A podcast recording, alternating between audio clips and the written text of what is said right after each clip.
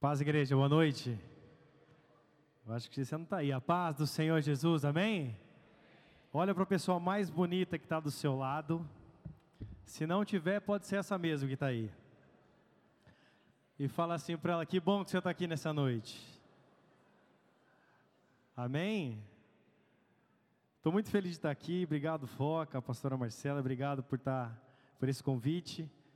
Disse para o Foca, minha esposa ficou em casa né? Eu tenho dois filhos, um de três anos e um de 11 meses, o Samuel e o Gabriel. E o Samuel ele está com a garganta um pouco inflamada, está tomando antibiótico, então a gente resolveu, é, ela não resolveu não sair de casa, então eu vim aqui com o meu diácono lá da igreja, o Léo, que veio aqui me acompanhar. Eu estou muito feliz de estar aqui nessa celebração de mais um ano da igreja da Bola de Neve de Mogi e também a primeira célula que começou em Jacareí foi também do envio do pastor Pio de um rapaz, que eu não, sei o nome, que começou o projeto lá, durou um tempo, depois passou, e depois foi o Olavo e a Helena de São José dos Campos, mas começou também através do envio de Mogi das Cruzes, amém ou não? Glória a Deus. Vamos orar antes dessa mensagem? Agradecer a Deus por esse momento. Feche seus olhos por um instante. Pai, te agradecemos por estar aqui na tua presença, estar aqui na tua casa nessa quinta-feira que o Senhor preparou para que nós estivéssemos juntos para glorificar o teu nome, para te dar toda adoração e toda glória. Pedimos a ti, Senhor, em nome de Jesus Cristo, a intercessão do teu Santo Espírito para que o Senhor venha falar aos nossos corações nesse momento dessa mensagem. Já sabemos, ó Pai, que os céus estão abertos, já sabemos que o Senhor está aqui ministrando nossas vidas e te pedimos, ó Deus, que nesse momento específico da palavra o Senhor fale aos nossos corações. Em nome de Cristo Jesus, nós precisamos ouvir a tua voz através da tua palavra, Senhor. Por isso te pedimos, Deus, acampa os seus anjos ao redor dessa casa, em nome de Jesus Cristo, nos livra, Pai, de todo e qualquer intento das trevas, em nome de Jesus. Que estejamos agora, Pai, conectados em Ti e na Tua palavra, para que possamos receber tudo aquilo que o Senhor preparou nessa noite para cada um de nós e como igreja, Senhor, representada, como a tua noiva representada aqui nessa cidade, Senhor, em nome de Cristo Jesus. Eu te peço, Pai, usa minha vida pelo teu favor, pela tua graça, mais uma vez, eu me coloco aqui na condição de servo, Senhor, para que o Senhor use a minha vida como um instrumento teu e também fale comigo, assim como o Senhor já ministrou a minha vida também através dessa mensagem, Pai, que em nome de Cristo Jesus a tua palavra encontre, Senhor, solos férteis e que a semente que for lançada aqui, Senhor, venha crescer a 30, a 60 e a 100 por um, segundo o teu desejo, em nome de Jesus. Crê diz amém. Eu tenho uma, uma marca, né, da minha, da minha, do meu chamado, do meu, do meu ministério, que eu sempre quando eu vou, prego sobre paternidade. Eu tenho um testemunho muito forte enquanto a isso, mas orando a Deus e falando, Senhor, o que, que eu tenho que ministrar para a tua igreja lá no Bola de Neve de Mogi? E Deus falou, hoje você não vai falar sobre paternidade. Numa próxima, em nome de Jesus, amém ou não?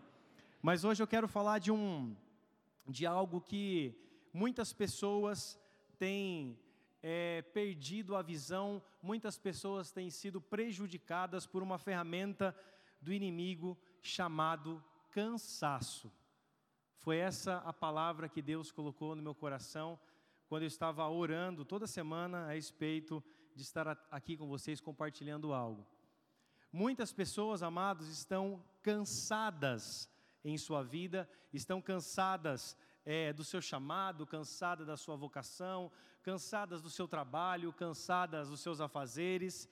Muitas pessoas perdem a visão devido ao cansaço, e a Bíblia nos conta de vários homens e de várias mulheres de Deus que perderam a visão e perderam ali o caminho que estavam indo devido ao cansaço. Então, o cansaço pode nos tirar do propósito de Deus para nossas vidas, porque o cansaço ele gera um abatimento, ele gera um estresse, ele gera doenças físicas, psicológicas, gera doenças ali até mesmo mentais sobre nós. Hoje vivemos numa correria muito grande. Quem que trabalha, levanta a mão. Eu também. Nós trabalhamos, faculdade, quem aqui faz algum curso, alguma faculdade, alguma especialização? Trabalho, faculdade, cursos. Quem aqui tem família, filhos? família, filhos, temos ali que investir tempo também na vida dos nossos filhos, da vida da nossa família, do bem maior que Deus nos deu. Temos atividades ministeriais dentro da casa do Senhor. Temos atividades físicas também que temos que cuidar do, cuidar do nosso corpo, temos que cuidar do templo do Espírito Santo.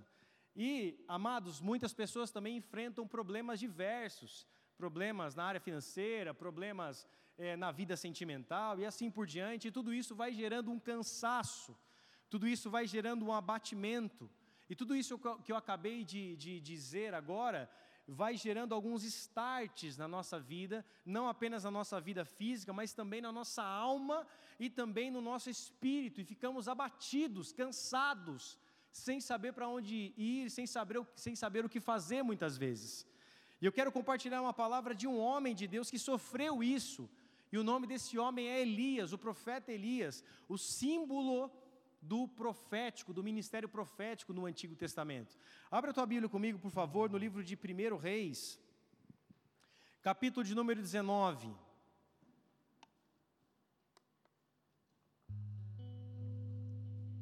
Primeiro Reis, capítulo de número 19, nós vamos ler do 1, versículo de número 1, verso de número 1 até o número 7.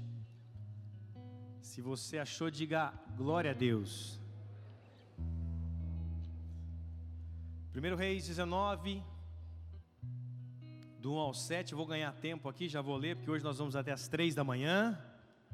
É brincadeira, tá bom? Sempre falo isso em Jacareí, tá? 1 Reis 19, 1 diz assim: E Acabe fez saber a Jezabel tudo quanto Elias havia feito, e como totalmente matara todos os profetas à espada. Vou repetir. E Acabe fez saber a Jezabel tudo quanto Elias havia feito e como totalmente matara todos os profetas à espada.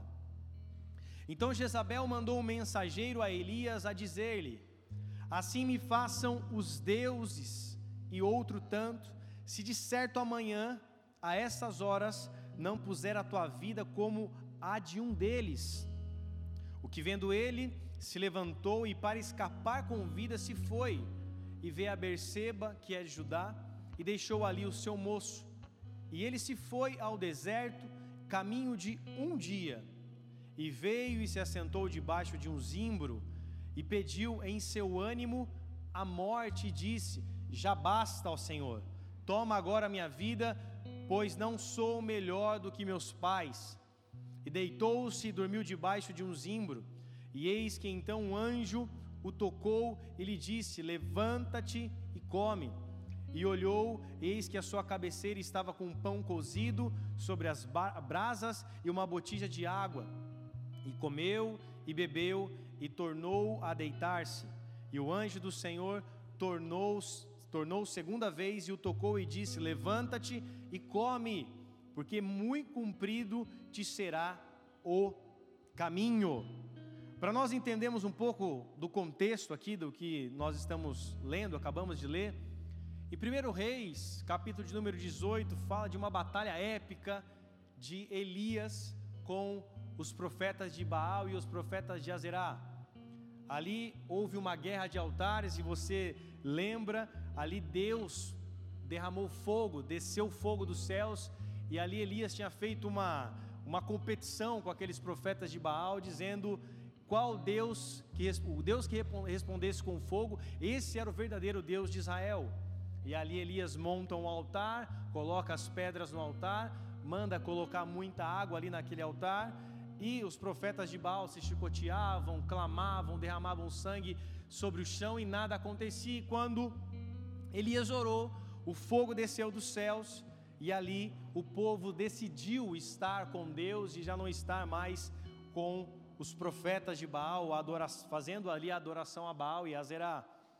E ali, logo após o fogo descer do céu, Elias vai e mata esses profetas, e como a Bíblia bem diz, ele fez isso totalmente, matou todos os profetas ali ao fio de espada. Então repete comigo assim: Elias estava cansado. Porque imagine um dia de trabalho, por exemplo, nós ficamos ali das 8 às 5, No meu caso, eu entro no meu trabalho 5 e 48 da, da, da manhã e saio 3 e meia da tarde, acordo 4 e meia da manhã. Então, um turno de trabalho, você chega em casa como? Você já está cansado. Você já quer esticar o seu sofazão com chese, né? E já quer ali pôr na Sport TV, eu que gosto de futebol, aproveitar a fase do meu time que é o São Paulo, que está bem, é mais ou menos, né? Tem São Paulino aí ou não? Glória a Deus. Eu não vou nem perguntar, né? Mas palmeirense tem aí? Tem palmeirense? Meus pêsames, foca, né? Porque o Grêmio mandou lembranças, né? Tem corintiano aí ou não? Todo lugar é isso, né? Não é à toa que as maiores repreensões de Paulo foi para a igreja dos Coríntios. Tô brincando. Se Deus permitir, sábado estarei lá no Morumbi, né? Torcendo pelo meu time. Não vai jogar Catiça Maria Linguiça que vai ganhar, viu? Em nome de Jesus. Porque tem uns corintianos que já ficam, ah, vai lá, vai perder, né? Mas não vai ser não, em nome de Jesus. Enfim, depois de um dia de trabalho, voltando aqui agora para essa mensagem, depois de um dia de trabalho, o que acontece com a gente? Fica cansado. Provavelmente você que trabalhou esteja cansado. Você que estudou, fez seu curso, até mesmo cuidou dos afazeres da casa. Chega no final do dia, nós queremos relaxar, queremos estar descansar e ver alguma coisa que a gente gosta, comer alguma coisa que a gente gosta, deitar, descansar, tirar um cochilo. No caso de Elias, amados, a vida ministerial era contínua. Ele havia acabado de matar os profetas de Baal e de Azerá, e logo após isso, ele estava cansado, ele não teve tempo para descansar. Logo após isso, logo no capítulo de número 19, no qual nós acabamos de ler, o que acontece? Jezabel sabe de tudo, a rainha, mulher de Acabe, do rei Acabe, ela vai e manda uma ameaça para ele logo após ele ter feito isso aos profetas de Baal, logo após ele sair de uma guerra, logo após ele sair de um turno de trabalho, logo após ele sair, de uma peleja, que ali usou seus braços, usou seu corpo, foi ali atacado também, com certeza eles reagiram. Não foi uma batalha onde todos ficaram ali rendidos, primeiramente porque eles correram da presença de Elias, então houve uma batalha. Então ele estava completamente cansado, exausto, e logo já recebe uma notícia que Jezabel estava o ameaçando de morte. Então ele já sai de uma batalha de guerra de altares, onde ele teve que orar. Ele sai de uma batalha física, onde ele teve que, ao fio de espada, matar esses profetas, ali de Baal e de Azerá. E logo após ele recebe essa ameaça, e essa ameaça vem e gera algo, não apenas no corpo de Elias, mas gera algo no, na alma de Elias e também no espírito de Elias. Nós vemos aqui que ele estava num, num pico de estresse, que hoje nós podemos chamar de burnout, que muitas pessoas têm enfrentado isso, que é um pico muito alto de estresse, que já é gerado nas suas, não somente no seu sentimento, mas na forma física. Se você trabalha demais, tem, tem se cansado demais, eu até te indico o livro do pastor Wayne Cordeiro, do pastor do Havaí, que se chama Andando com Tanque Vazio. A pastora Denise, inclusive, indicou esse livro. Muitas vezes temos andado com o tanque vazio, não temos nos recarregado, recarregado as nossas baterias com coisas que gostamos de fazer, deixamos as coisas que gostamos de fazer de lado, deixamos o futebol, deixamos de estar com pessoas que amamos, tudo porque estamos numa rotina que exige muito de nós. E Elias estava numa grande rotina dentro do ministério, até o momento em que ele recebe essa ameaça, tudo cai por terra ele foge ali da presença de Jezabel. A Bíblia fala que ele anda pelo caminho de Berseba e anda num caminho de um dia. Ele encontra ali no meio do deserto, no meio da estrada, um zimbro, encosta ali as suas costas e deseja a sua própria morte. É um pico de estresse, um pico de burnout, um cansaço extremo, ao ponto que um homem que tinha acabado de ver o fogo descer do céu, o homem que tinha acabado de, de, de, de matar os profetas, que era ali o principal motivo do, de Deus manifestar sua ira, porque estava em seca, Israel ficou três anos e meio sem receber água devido à adoração a Baal e a Zerá. ele vence essa batalha e logo após deseja a sua própria morte. Então é algo que não tem nexo, amados, olhando assim com os olhos naturais. Mas se olharmos com os olhos espirituais, vemos o cansaço que Elias estava sofrendo, o pico de estresse que Elias estava sofrendo, ao ponto de desejar a sua própria morte. Elias olha e fala: a morte é a única saída para a minha vida, porque eu não sou maior do que os meus pais, é o que a Bíblia diz. E quantos estão assim hoje? Quantos estão sem saída? Quantos não estão apenas, é, às vezes, não desejando a sua própria morte física, mas estão mortos espiritualmente? Já não tem mais um desejo, um anseio, uma meta para nada na vida? Estão andando por inércia, como o apóstolo Rina sempre costuma dizer em suas pregações? Já não frutificam, já não tem mais sonhos e quando paramos de sonhar, começamos a viver por inércia. Não começamos a, frutificar, não temos metas, não temos planos, e assim vamos definhando. Quantos estão assim? Mortos espiritualmente? Ou até mesmo quantos já pensaram em tirar a sua própria vida? Eu, como pastor, já há seis anos, indo para sete anos agora em janeiro, lá da Bola de Neve de Jacareí, quantas pessoas já ministrei que já pensaram em tirar sua vida? Quantas pessoas nós tivemos que orar porque já tinham tentado tirar sua própria vida em algum momento? E amados, isso é algo muito sério, porque nós temos visto isso crescer, crescer e crescer como a doença do nosso século, a depressão e assim como outras, outras tantas coisas.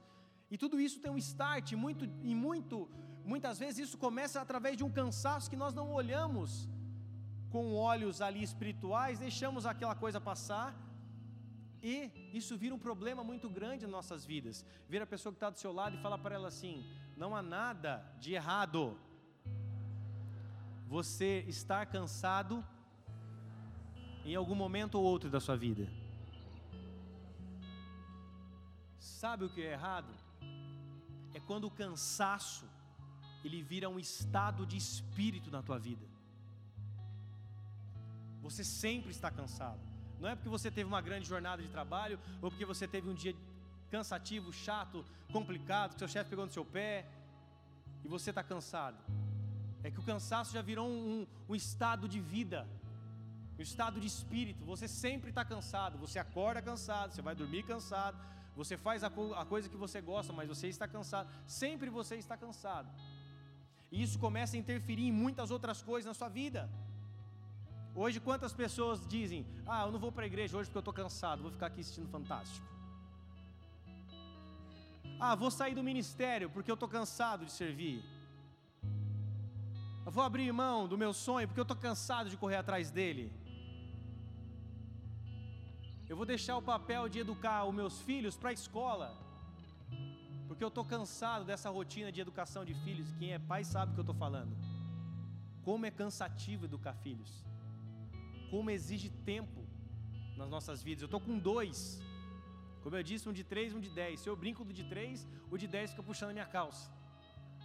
Se eu brinco com o de dez meses, um de três um de dez meses. Se eu brinco de 10 meses, o de 3 já começa a chamar minha atenção. Como é cansativo. Você chega do culto às vezes 11 horas, 11 e meia, você tem duas fraldas para trocar, você tem dois mamás para fazer, você tem dois banhos para dar. Quando você acaba de trocar a fralda de novo, você sente aquele cheiro suave daquele aroma. E você fala, tem que trocar a fralda novamente. Quem é pai sabe o que eu estou falando. Quem é pai que levanta a mão e mãe levanta a mão? É cansativo. Tem horas que você esquece quem é você mesmo, porque você vive uma vida de doação para os seus filhos, se doando a todo momento. Quando você senta no sofá, você fala: Ai, agora eu vou assistir uma série do Netflix. Aí vem aquele chorinho. Aí você olha para sua esposa, par.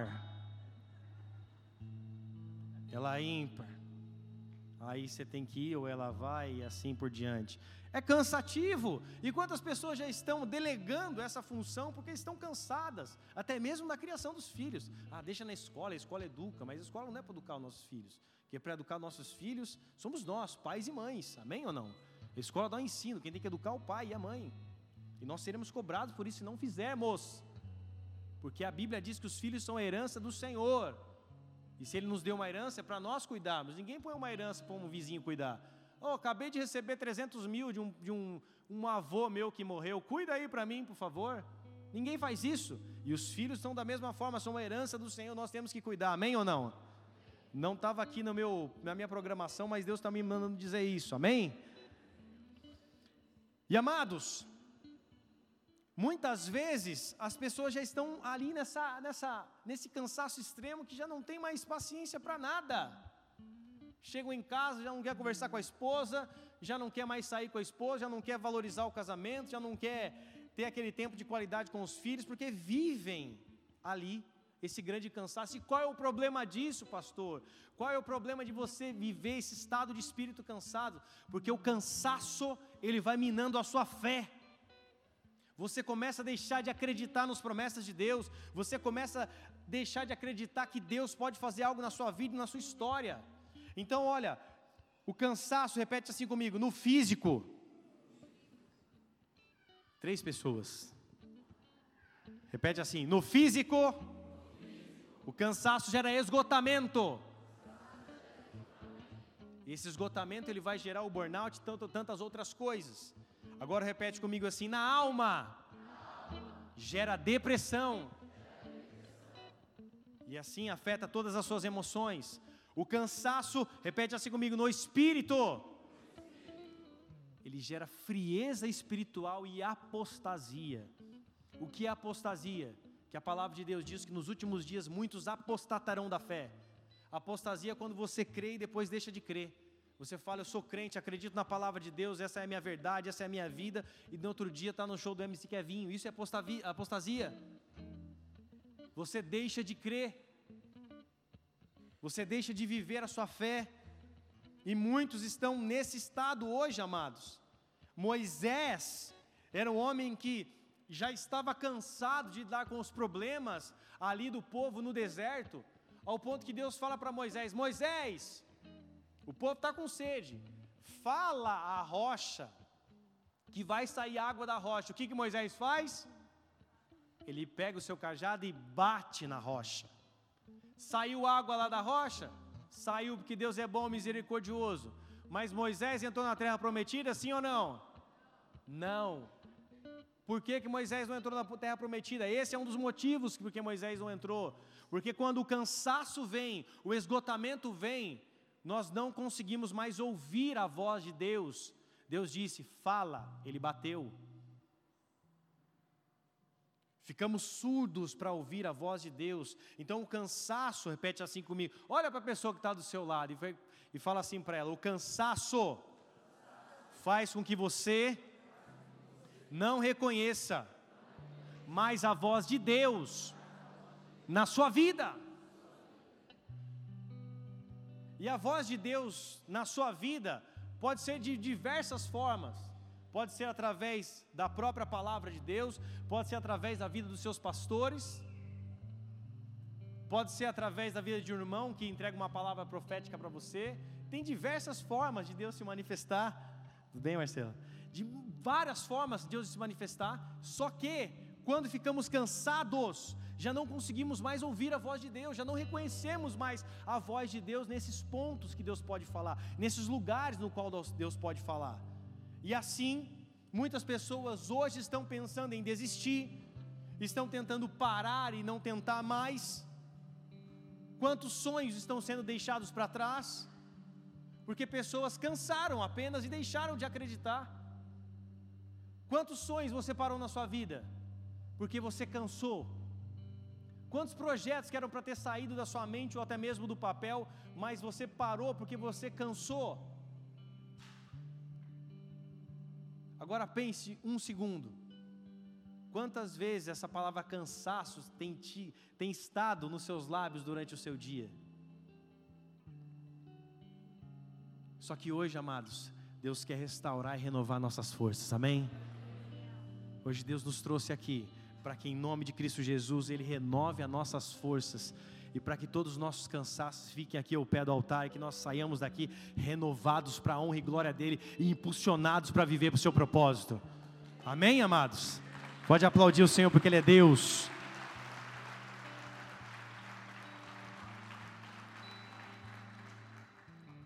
Abre a sua Bíblia comigo, por favor, no livro de Isaías, capítulo de número 40, versículo de número 29.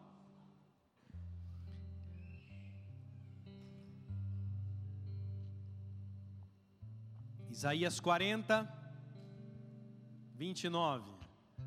Depois que você achar, olha para uma pessoa que você não conhece. De preferência, se estiver do seu lado, olha para outra, porque de repente do seu lado vai estar seu cônjuge. Olhou? Sim ou não? Ou pode ser a pessoa que está do seu lado, você que está cansado para olhar para trás. Olha assim e fala para ele: se você pensa que está ruim para mim, imagine para você que é feio.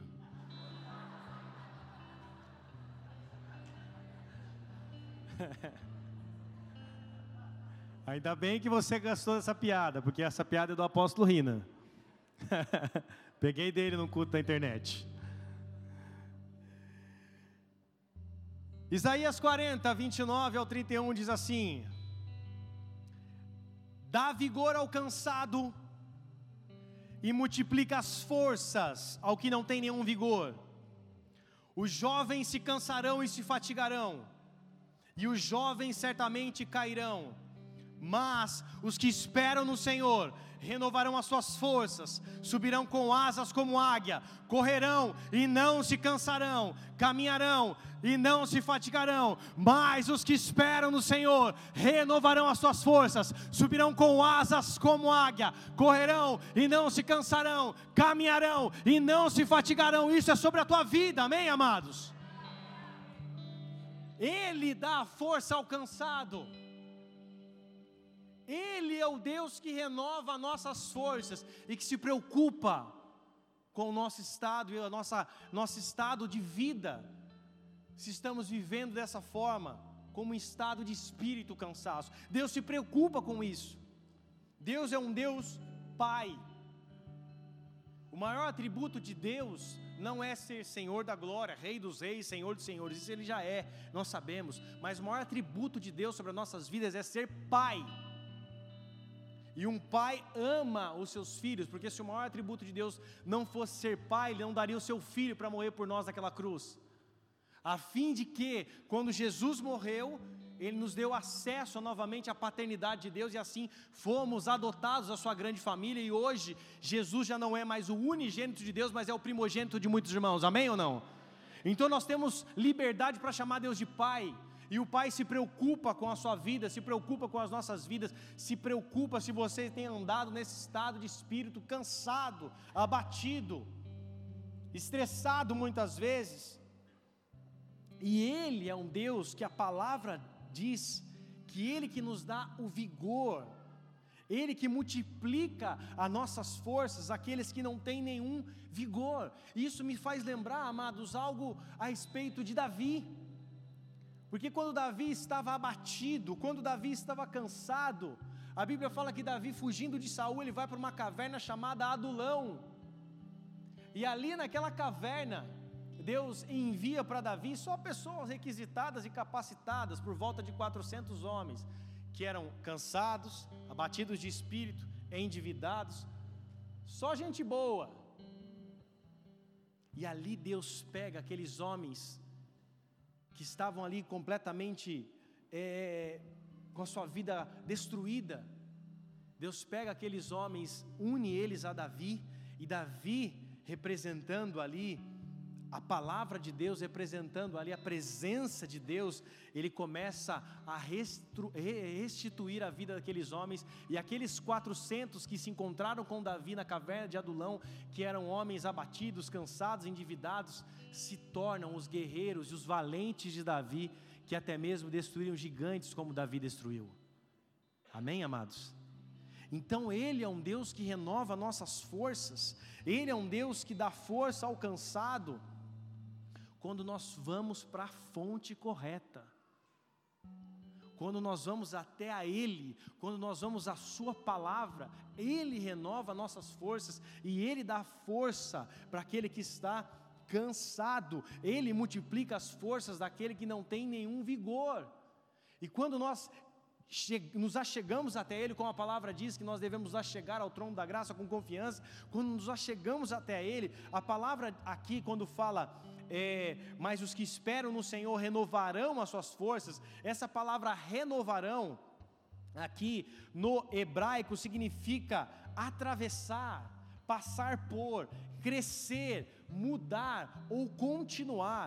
Então o Senhor ele nos dá a força necessária para que nós venhamos continuar, para que nós venhamos passar adiante. A sua força, a força que há nele, é a necessária para que nós venhamos crescer, para que nós venhamos mudar. A força que há nele é a necessária para que eu e você possa tirar completamente esse abatimento que muitas vezes causa frieza espiritual em nossas vidas. Então, quando nos achegamos a Ele, Ele dá aquilo que nós precisamos, Ele renova nossas forças. Amados, vou contar um pouquinho da minha história para vocês, do meu testemunho. Eu, quando eu tinha 7 anos de idade, eu acabei de fazer 31 anos agora, dia 26 de agosto. Quando eu tinha 7 anos de idade, faltando quatro dias para o meu aniversário, meu pai, ele tirou a sua própria vida. Ele se enforcou com uma corrente na janela do meu quarto, faltando quatro dias para o meu aniversário. Cresci somente criado pela minha mãe, assim como mais de 5,5 milhões de brasileiros que crescem sem o nome do pai no RG, crescem sem o pai, ou outros tantos que são órfãos de pais vivos. Cresci sem meu pai e me apeguei totalmente à minha mãe, filho único, sem referência paterna, me apeguei à minha mãe. Quando foi no ano de 2015, já era pastor, minha mãe foi fazer uma, uma cirurgia, perdão, ano 2016, minha mãe foi fazer uma cirurgia da vesícula, retirada da vesícula. Sabe quantas mil pessoas operam da vesícula nos Estados Unidos por ano? 300 mil pessoas, é mais do que a população de Jacareí inteira, que tem 270 mil. 300 mil pessoas operam da vesícula por ano nos Estados Unidos. Minha mãe foi fazer a cirurgia da vesícula, o que, aconteceu com ela? Ela sofreu uma embolia pulmonar e veio a óbito e faleceu.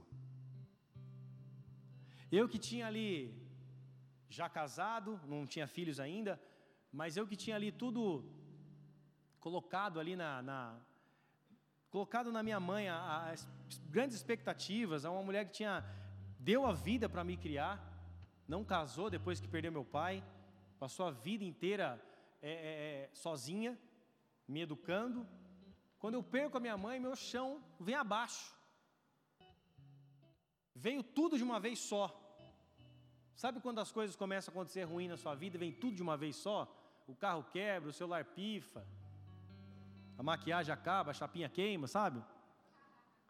Quando acontece tudo, você estoura o dedão jogando bola, seu PlayStation estoura, todas essas coisas.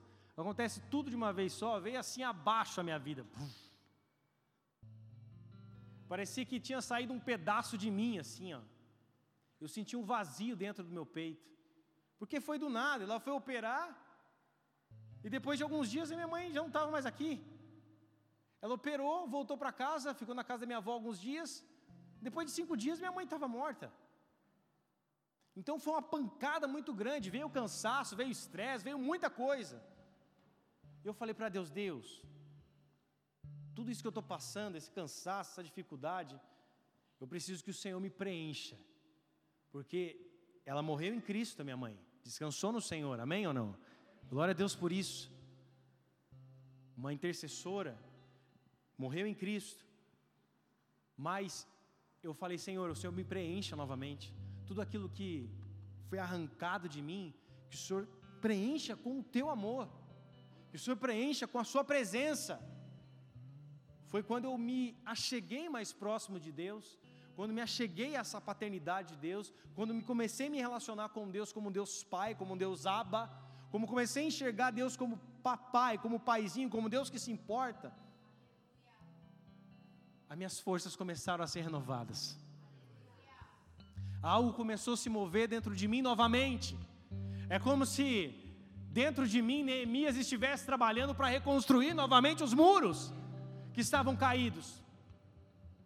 Então, amados, eu fui para a fonte, tinha intercessor orando, pessoas orando, pessoas me acompanhando, pastores mais próximos do meu lado. Só que sabe tudo que eu precisava naquele momento, amados? Eu precisava estar no colo do Pai. Eu precisava estar com Ele. Eu comecei a trancar no meu, me trancar no meu quarto e comecei a buscar o Senhor, falando: Senhor, restitui, Senhor me toca, Senhor renova minhas forças. Enquanto um pensava, será que ele vai parar com o ministério? Será que ele vai continuar? Eu tirei um tempo da igreja, fiquei umas duas, três semanas sem pregar. Mas eu comecei a buscar, buscar, buscar, o Senhor me preenche, o Senhor me renova. E a presença de Deus começou a vir, eu comecei a ser renovado, amados. E eu não parei por algo que aconteceu na minha vida. Só que quantos hoje pararam por coisas pequenas que muitas vezes aconteceram? Porque o cansaço veio, porque o abatimento veio, porque a frustração veio, porque a dor veio e pararam. E isso tem gerado muitas vezes uma apostasia que pessoas têm retrocedido, pessoas não têm continuado. Só que, amados, quando nós vamos para a fonte, vira a pessoa que está do seu lado e fala para ela assim: quando nós vamos até os pés da cruz, agora que você resmungou, você fala com ela de verdade. Quando nós vamos para, os pés da cruz, Ele começa a renovar as nossas forças ele começa a levantar o abatido, ele começa a renovar o nosso espírito, a nossa mente e a nossa alma, e tudo aquilo que veio como trama de Satanás para tentar nos bloquear, começa a cair por terra, porque a glória de Deus nos enche novamente. Ele é santo, aleluia.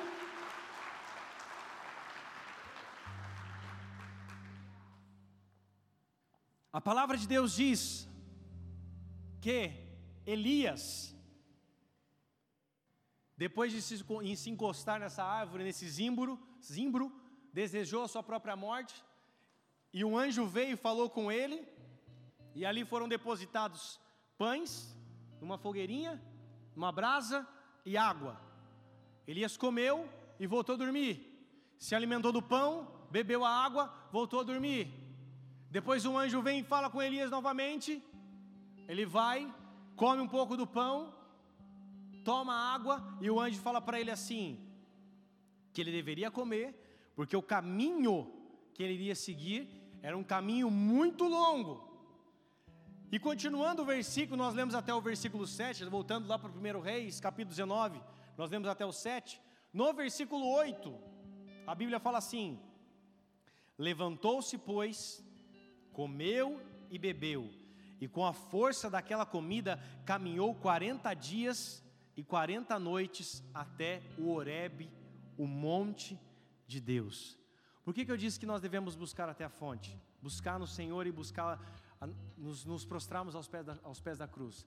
Quando Elias, ele se alimenta ali do pão e bebe da água, ele é renovado para andar por mais 40 dias. Quando eu e você nos alimentamos do pão da vida e da água da vida, Ele renova nossas forças para que nós voltemos a caminhar por 30, 40, 50, 60 dias, o quantos forem necessários, para chegarmos novamente até o monte de Deus. O Oreb é a mesma coisa que o Sinai, irmão, é a mesma palavra, é o mesmo lugar. Ele comeu, e aquilo que ele comeu levou ele novamente para o monte de Deus. Aquilo que ele comeu deu força para ele andar por 40 dias. Quem que come um pãozinho apenas e bebe uma botijinha de água e, 40, e consegue andar 40 dias em 40 noites ao meio deserto? Amados, somente pela palavra de Deus, somente quando Deus nos alimenta, nós temos força para continuar. E a Bíblia diz que os jovens se cansam e certamente cairão, mas os que esperam no Senhor, Ele tem as forças renovadas. Então, aqueles que pensam que você vai parar, você fala, agora vai parar, agora aconteceu, agora é o fim do ministério dele, agora é o fim da vida, aconteceu o pior, agora aconteceu algo que não poderia acontecer, agora ele vai parar. Só que aqueles que esperam no Senhor renovam as suas forças e não param, eles continuam prosseguindo, eles continuam avançando, como Paulo diz: prossigo para o alvo, para o prêmio da soberana vocação de Deus que está em Cristo Jesus. Nós temos um alvo e continuamos caminhando. Sabe que a palavra, de, sabe que a palavra pecado significa no grego? Hamartia tanto que na teologia, o estudo do pecado é a hamartiologia. Hamartia significa o pecado. Sabe o que significa pecado? Errar o alvo. Pecado é errar o alvo. Quando estamos indo para o lugar onde Deus não mandou nós irmos, isso é pecado. Quando estamos fazendo algo que Deus não nos mandou fazer, isso é pecado, é errar o alvo. Quando Paulo fala, prossigo para o alvo, prossigo para o alvo, ele fala para o prêmio da soberana vocação de Deus, que está em Cristo Jesus, o nosso Senhor, isso está lá em Filipenses 3,14. E é esse alvo que nós devemos continuar, ele renova nossas forças e nós continuamos indo. Muitas vezes, irmão, você vai continuar caminhando e você, no decorrer do caminho, você vai aprender e você vai saber aquilo que Deus tem para a sua vida. Só que vira a pessoa que está do seu lado e falar para ela assim: continue caminhando. Ai, pastor, não sei o que Deus tem para mim. Continue caminhando. Pastor, eu estou no meu propósito, estou fluindo no meu ministério, no meu dom, na minha vocação. Continue caminhando. Pastor, as coisas estão difíceis, perdi um ente querido, perdi o um emprego, bati o carro, estou com dificuldade financeira. Continue caminhando, continue caminhando, continue caminhando, continue caminhando, continue caminhando, continue caminhando.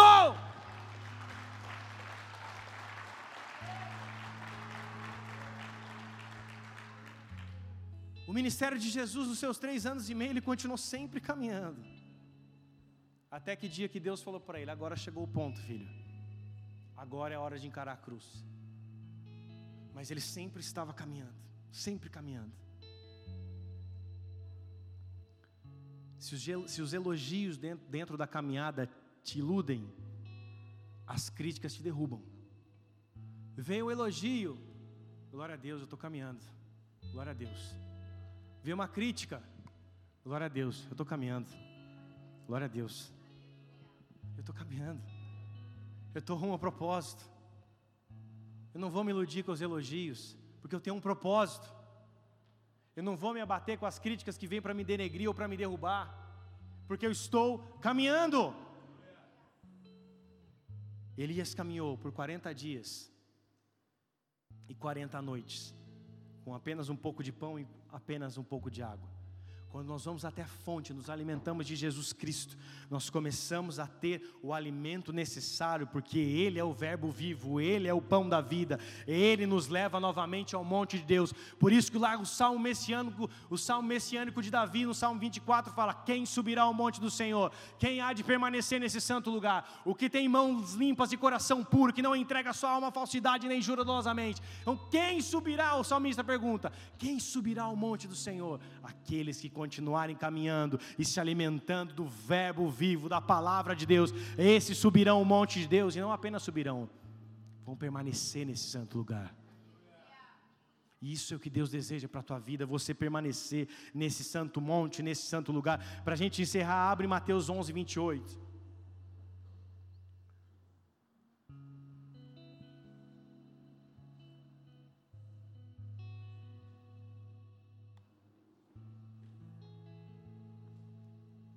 Mateus 11, verso 28, nós vamos ler até o 30. Último texto dessa mensagem. Diz assim a palavra de Deus: Vinde a mim, todos os que estáis cansados e sobrecarregados, e eu vos aliviarei. Tomai sobre vós o meu jugo e aprendei de mim, porque sou manso e humilde de coração e encontrarás descanso para a vossa alma, porque o meu jugo é suave e o meu fardo é é leve. O convite de Jesus Cristo para a minha vida e para a tua vida é: vinde, vinde a mim, Está cansado? Vinde a mim. Está abatido? Vinde a mim. Está sobrecarregado? Vinde a mim. Está difícil? Vinde a mim. Então a fonte é irmos até Jesus. A fonte é irmos até o pão da vida, a água da vida. A fonte é irmos até Ele. Sabe qual é o grande problema? Quando nós estamos cansados ou estamos perdidos, vamos para muitos outros lugares, mas não vamos para a fonte, que é Cristo buscamos ajudas em pessoas, corremos atrás de muitas outras coisas, mas não vamos para a fonte. Só que quando você era criança, e você ralava o seu joelhinho fazendo alguma atividade, brincando, sabe qual era o primeiro colo que você ia? Para o do seu pai e para da sua mãe. Você não ia buscar recurso em outro lugar. Porque você era dependente. Só que a gente cresce e vai ficando independente. E a gente esquece que Deus, ele continua sendo o mesmo pai que está de braços abertos para quando o joelho rala, quando o carro quebra, ou para quando, quando o emprego não tem mais, para quando a vida financeira não está indo. Ele é o mesmo pai que está de braços abertos para que nós venhamos nos a chegar a Ele. Ele fala: Vinde, vinde a mim. Esse é o convite que Ele faz, nós devemos ir a Ele. Primeiramente, nos lançarmos nele, para que ele alivie a nossa dor. Ele fala: Tomai sobre vós, tomai sobre si o meu jugo e aprendei de mim, porque eu sou manso e humilde de coração, e acharás descanso para a vossa alma. Descanso para a alma.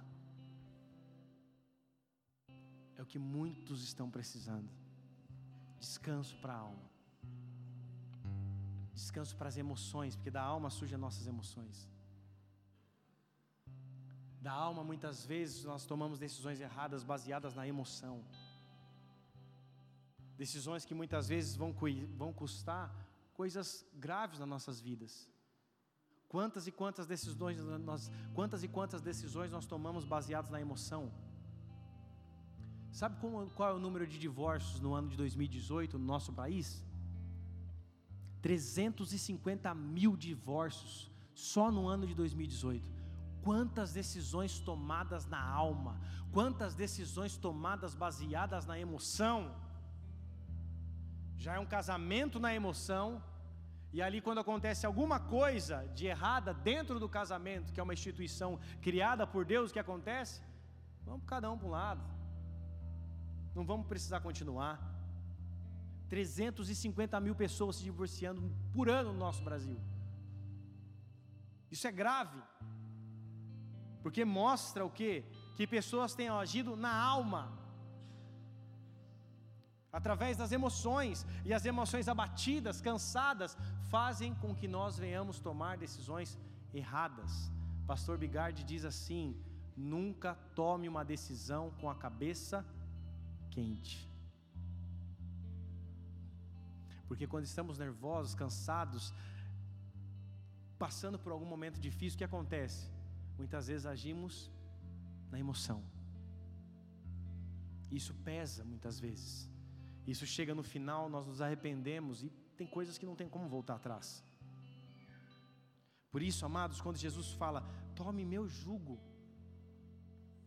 quantas vezes nós recebemos julgos de outras pessoas e aceitamos? Quantas vezes você tem colocado julgos sobre as suas costas que você não é capaz de carregar? Quantas vezes você mesmo tem sido o seu próprio juiz? Existem momentos, são pessoas que nos julgam, que exercem um trabalho de juiz sobre as nossas vidas para apontar o dedo para nós. Mas quantas vezes você mesmo tem se julgado, se condenado, se cobrado, ao ponto de estar levando cargos que você mesmo não pode carregar. Só que Cristo Jesus está falando assim: deixa esse jugo para fora, lança esse jugo por terra e pega o meu jugo, porque o meu jugo ele é suave e o meu fardo ele é leve. Não tem que ser pesado ser crente, irmão. Não tem que ser pesado servir no ministério. Ai, vou para o ministério agora. Parece estar tá com 50 sacos de cimento nas costas. Vem para o culto carregado. não tem que ser pesada. A caminhada cristã não tem que ser pesado, porque o peso, quem pagou, foi Cristo Jesus naquela cruz do Calvário, não tem que ser pesado. Nós temos que saber a nossa consciência de pegar a nossa cruz e seguirmos a Ele. Pesado. Esse é o evangelho radical, de morrermos todos os dias para seguirmos a Ele, mas não tem que ser pesado, porque a leve e momentânea tribulação não se compara com o peso de glória que há de ser revelado. O crente está difícil, mas está caminhando, porque o alvo dele é o céu. Aleluia, ele é santo. Então não tem que ser pesado. Porque se tiver muito pesado, tem alguma coisa de errada. É jugo que não é de Cristo, é nosso. Que impuseram sobre nós, ou que nós mesmos lançamos sobre nossas costas, mas não é de Cristo, porque Ele disse: que o seu jugo é suave e o seu fardo é leve. E hoje o Senhor nos trouxe aqui para que, em nome de Jesus Cristo, nossas forças sejam renovadas e todo e qualquer jugo que você mesmo colocou sobre as suas costas, ou que pessoas colocaram sobre as suas costas, que hoje te faz cansado ou batido, hoje vai ficar tudo nos pés da cruz do Calvário e Deus vai renovar a tua vida para um novo tempo, para uma nova temporada, para uma nova jornada, em nome de Jesus Cristo. Feche seus olhos, cubra sua cabeça.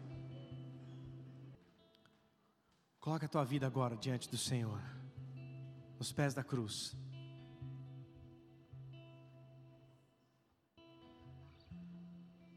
Identifique agora o que tem te cansado,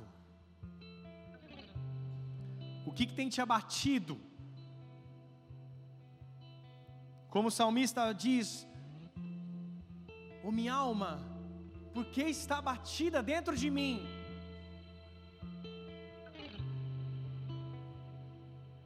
Talvez esse cansaço tenha gerado sobre você uma tristeza, que muitas vezes você não sabe nem explicar de onde vem.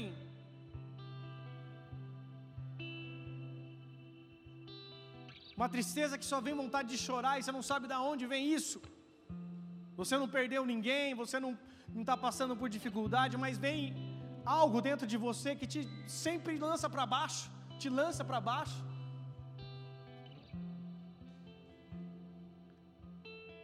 A rotina do dia a dia, as ações, as atividades do dia a dia nos cansam.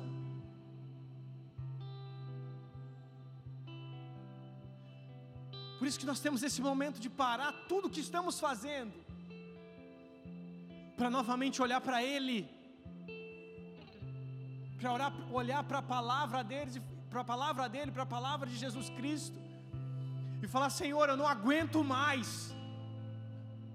eu estou cansado, eu estou deprimido, eu estou abatido.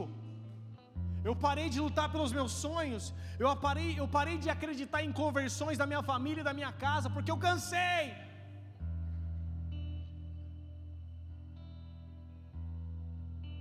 Parece que você ora e fala: Senhor, parece que tá o Senhor não está me ouvindo, nada acontece. Isso vai te gerando cansaço, quando você vê em pouco tempo você não está nem orando mais. É uma caminhada por inércia. Você caminha, mas não sabe para onde está indo. Você faz, mas não sabe por que está fazendo e para quem está fazendo. Só que antes de tudo, Deus te chamou para ser filho. Deus te chamou para ser filha. E Ele é um papai, Ele é um pai que não pode ser comparado com nenhum pai terreno, por melhor que ele foi, ou seja, Ele é um pai soberano, um pai cuidador, que Ele olha para a sua vida e se importa. Ele é um Deus que chora junto com você quando você está triste.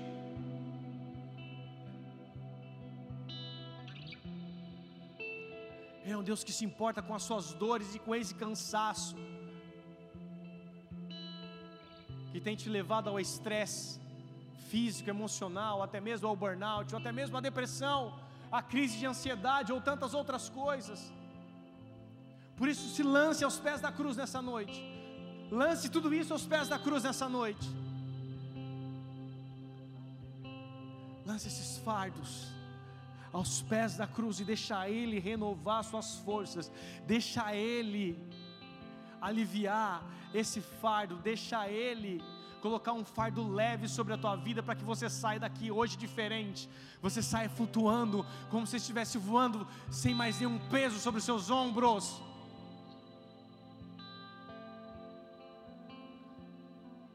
Eu quero fazer aqui duas orações antes de nós encerrarmos. E a primeira oração é para você que está nos visitando ou já tem frequentado os cultos aqui da igreja algumas semanas, mas que nunca fez uma oração se rendendo ao Senhor, dizendo sim, dando sinal verde para que Jesus entre na sua vida. Isso não tem a ver com uma religião, com uma placa de um ministério, de uma igreja. Isso tem a ver com a vida de Deus dentro de você, a vida de Jesus em você. E hoje você identificou coisas que o Senhor falou com você, que o Espírito Santo falou com você, mas você nunca fez um, uma aliança, você nunca declarou com, o seu, com o seu, sua própria voz, com seu próprio lábio, que Jesus Cristo é o Senhor da tua vida e você deseja fazer isso nessa noite. Então todos estão com os olhos fechados, a cabeça curvada, as luzes estão apagadas para que você tenha liberdade em Deus. Mas se você deseja hoje, nessa noite, dizer sim, entregar a tua vida para Jesus e começar uma nova história com Ele, e se você nunca fez isso, esse é o convite do Senhor para você. Então, se você é essa pessoa do teu lugar, levante uma de suas mãos bem alto, bem alto. Se você quer dizer sim para Jesus, aceitar o nome dele, levante a sua mão bem alto, se esse é o teu caso. Não fique com vergonha. Aleluia, aleluia. Glória a Deus. Você que levantou a sua mão, repete a sua oração junto comigo, Senhor Jesus. Senhor Jesus. Senhor Jesus. Senhor Jesus. Nessa noite, Nessa noite eu entrego eu entrego a minha vida a ti. a minha vida a ti. Por isso eu te peço, Por isso eu te peço. perdoa, Senhor, Perdoa, Senhor, os meus pecados. os meus pecados. Lava-me com teu sangue Lava-me com teu e me sangue conduz e me conduz pela sua palavra, pela sua palavra, pela sua verdade, pela sua verdade, a vida eterna. a vida eterna. Eu te reconheço Eu te reconheço como meu Senhor como meu Senhor e como meu Salvador. como meu Salvador. E eu declaro, E em Jesus, nome de Jesus, escreve meu nome escreve meu nome no livro da no vida. livro da vida.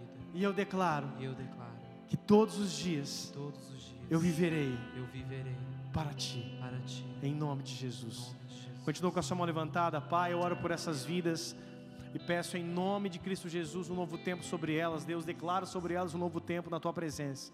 Que em nome de Cristo Jesus, Senhor blinde e sela essas vidas com teu sangue. Que nenhuma delas se perca nem para a direita e nem para a esquerda, mas continue nas suas veredas e nos seus caminhos, em nome de Jesus. Guarda essas vidas, Senhor, em nome de Jesus Cristo. E derrama sobre elas, ó Deus, toda sorte de bênçãos, para que em nome de Jesus elas te reconheçam e te vejam em cada detalhe de suas vidas, em nome de Jesus. Que a sua glória esteja sobre elas, em nome de Jesus. Amém. Amém.